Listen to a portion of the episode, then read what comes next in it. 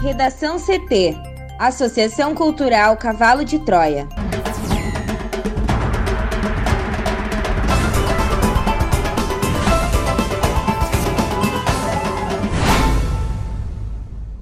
Agora, no Redação CT.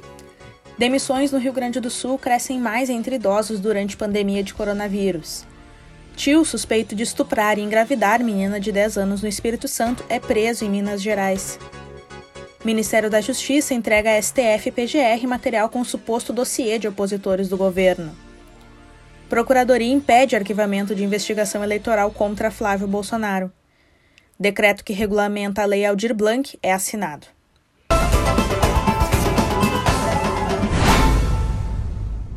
Eu sou a jornalista Amanda Hammermiller, este é o Redação CT da Associação Cultural Cavalo de Troia. Sol entre nuvens em Porto Alegre, temperatura de 20 graus. Boa tarde. O tempo firme e a temperatura agradável podem ser interrompidos ao longo do dia em algumas regiões do Rio Grande do Sul. A instabilidade dura pouco e o sol deve reaparecer em seguida. Na capital, os termômetros devem chegar aos 23 graus. A previsão do tempo completa daqui a pouco e teve um acidente na manhã desta terça-feira aqui em Porto Alegre. Foi na rua Aurora, próximo da rua João Salomone, no bairro Vila Nova, na Zona Sul. Uma Kombi bateu em um poste, mas ninguém se feriu. Já o motorista, ele não foi localizado pelo IPTC. A via ainda está bloqueada e a região está sem luz no momento. Também teve um capotamento na Freeway, em Santo Antônio da Patrulha. Um veículo polo com placas de Xangri-Lá fazia o sentido litoral capital e no quilômetro 28 o motorista perdeu o controle. O veículo ainda está no canteiro central e o condutor ele teve ferimentos leves. E a Polícia Rodoviária Federal realizou entre sexta e segunda-feira a Operação Rodovia Segura que são ações de policiamento ostensivo focadas nas fiscalizações visando a redução da violência no trânsito. Nos quatro dias de operação, foram lavrados 1.765 autos de infração de trânsito, sendo 37 por infrações relacionadas à embriaguez ao volante e 132 ultrapassagens indevidas. Dos 2.498 veículos fiscalizados, 485 acabaram recolhidos ou retidos para regularização. Durante a operação de segurança viária, o trabalho de repressão ao crime também foi realizado, com prisões e armas e drogas apreendidas. Com o trânsito, Juliana Preto. Demissões no Rio Grande do Sul crescem mais entre idosos durante pandemia de coronavírus. Mais informações com a repórter Juliana Preto. As demissões de trabalhadores mais velhos que integram o grupo de risco da Covid-19 aceleraram durante a pandemia. De março a junho, o Rio Grande do Sul teve 4,3 mil desligamentos de profissionais com 65 anos ou mais.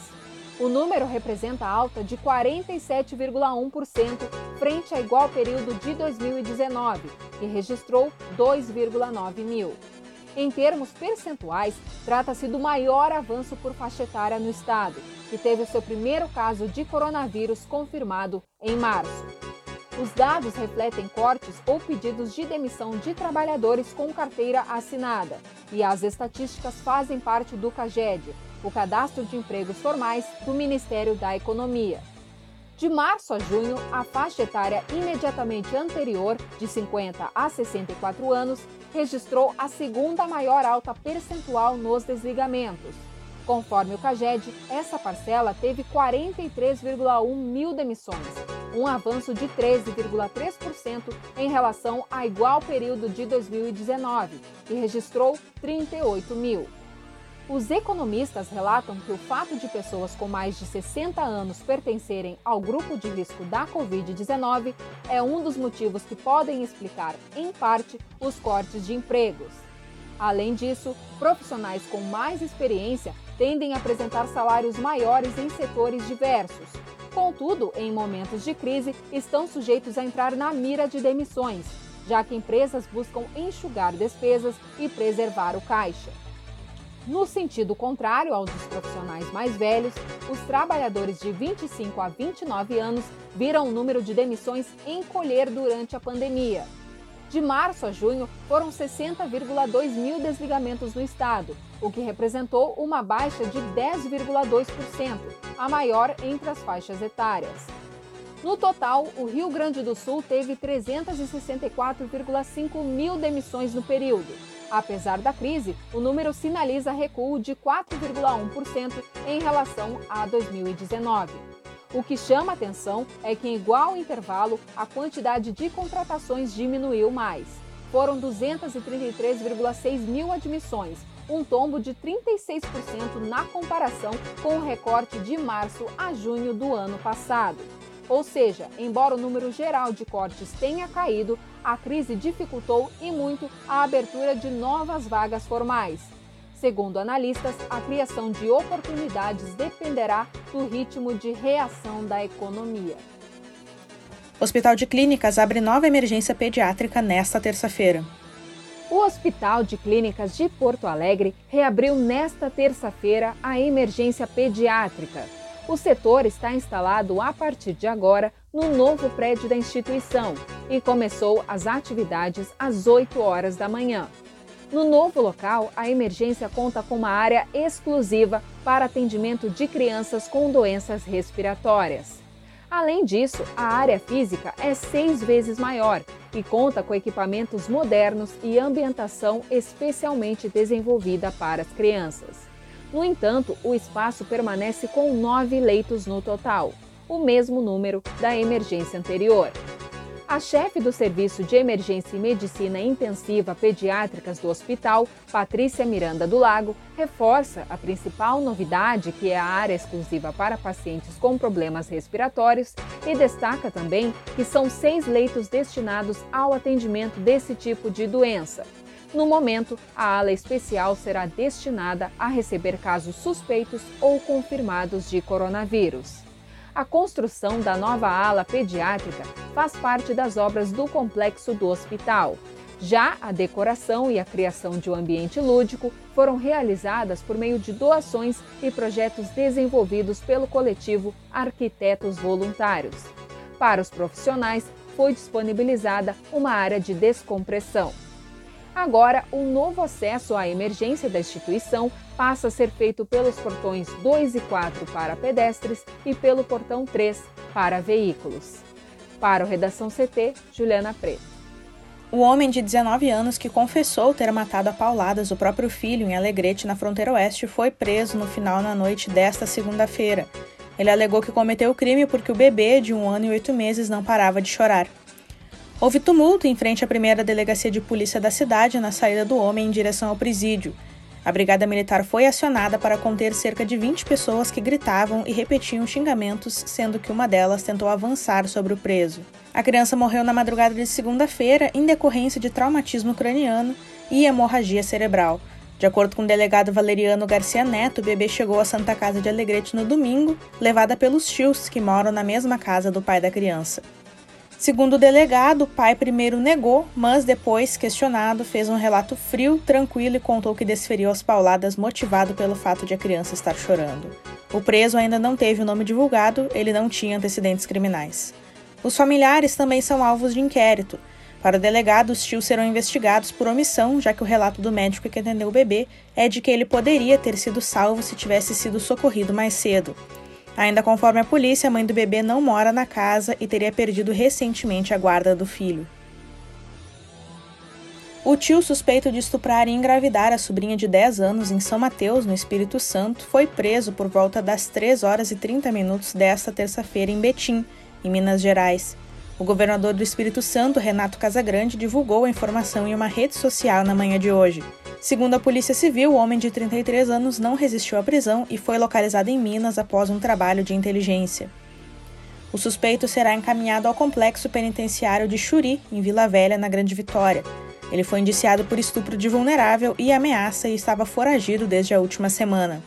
O homem também já tinha passagem criminal por tráfico de drogas e esteve preso entre 2011 e 2018. A gravidez foi revelada no dia 7 de agosto, quando a menina foi ao hospital em São Mateus se queixando de dores abdominais. A menina relatou que começou a ser estuprada pelo próprio tio desde que tinha 6 anos e que não o denunciou porque era ameaçada.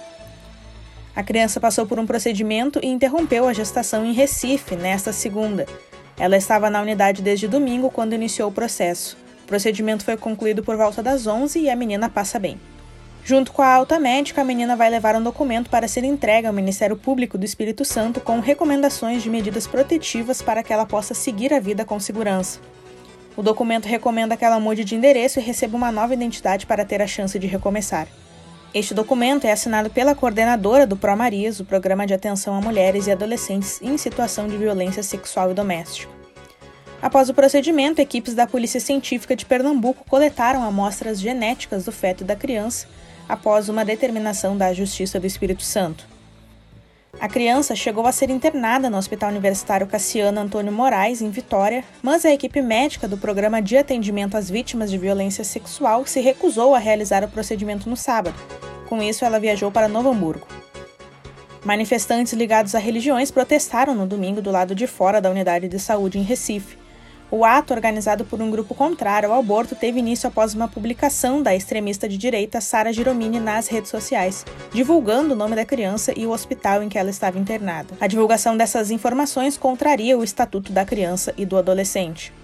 Os integrantes do protesto tentaram impedir que o diretor do hospital entrasse na unidade de saúde. Houve tumulto, com o grupo tentando invadir o local. A polícia militar foi acionada e fez o isolamento da unidade de saúde. Houve também um ato em apoio ao procedimento e defendendo o direito da criança com a presença de mulheres.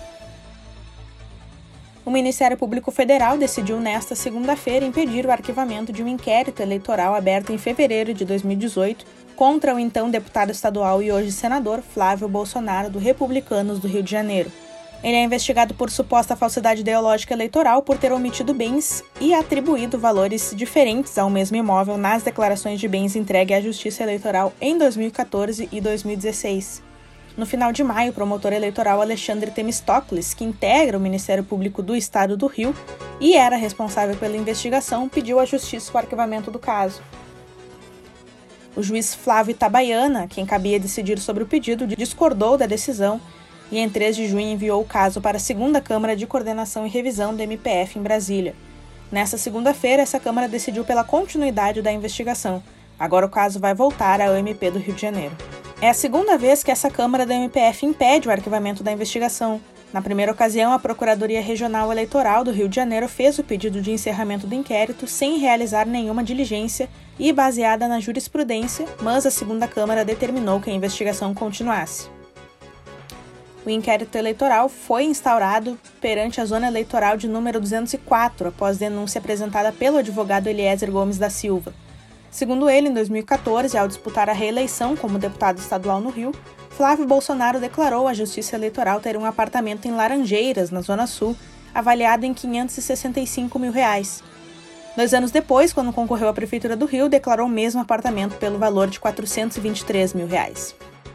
O Ministério da Justiça e Segurança Pública informou nesta segunda-feira que enviou à Procuradoria-Geral da República e ao Supremo Tribunal Federal documentos relativos ao suposto dossiê com dados de servidores públicos opositores ao governo Jair Bolsonaro. Segundo a pasta, a documentação enviada ao STF-PGR é a mesma que já foi entregue na última semana à Comissão Mista de Controle das Atividades de Inteligência do Congresso Nacional. O material segue sob sigilo. Até esta segunda, o governo não confirmava a informação de que o relatório contém dados de quase 600 servidores ligados a movimentos antifascistas. O caso foi revelado pelo portal UOL. Além de entregar cópias dos documentos, o Ministério da Justiça anunciou a criação de um grupo de trabalho para elaborar e instruir a Política Nacional de Inteligência de Segurança Pública a Estratégia Nacional de Inteligência de Segurança Pública e o Plano Nacional de Inteligência de Segurança Pública. O grupo terá 60 dias para concluir os trabalhos contados a partir da designação dos membros, todos integrantes do governo federal ou das secretarias estaduais de segurança.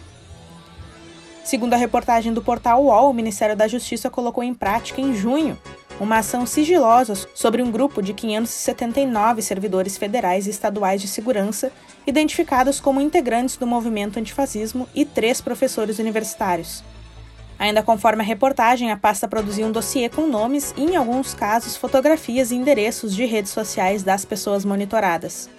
O relatório foi feito pela Secretaria de Operações Integradas ligada ao Ministério. Em nota divulgada no início do mês, o Ministério da Justiça e a CIOP não negaram a existência do dossiê nem explicaram por que produziram o documento, mas afirmaram que não compete a CIOP produzir dossiê contra nenhum cidadão e instaurar procedimento de cunho inquisitorial. O governo não explicou quais possíveis riscos essas pessoas listadas no relatório representavam. No Redação CT, agora a previsão do tempo com Juliana Preto. A terça-feira amanheceu com tempo firme e temperatura agradável no Rio Grande do Sul, mas a previsão é de uma pequena mudança durante o dia.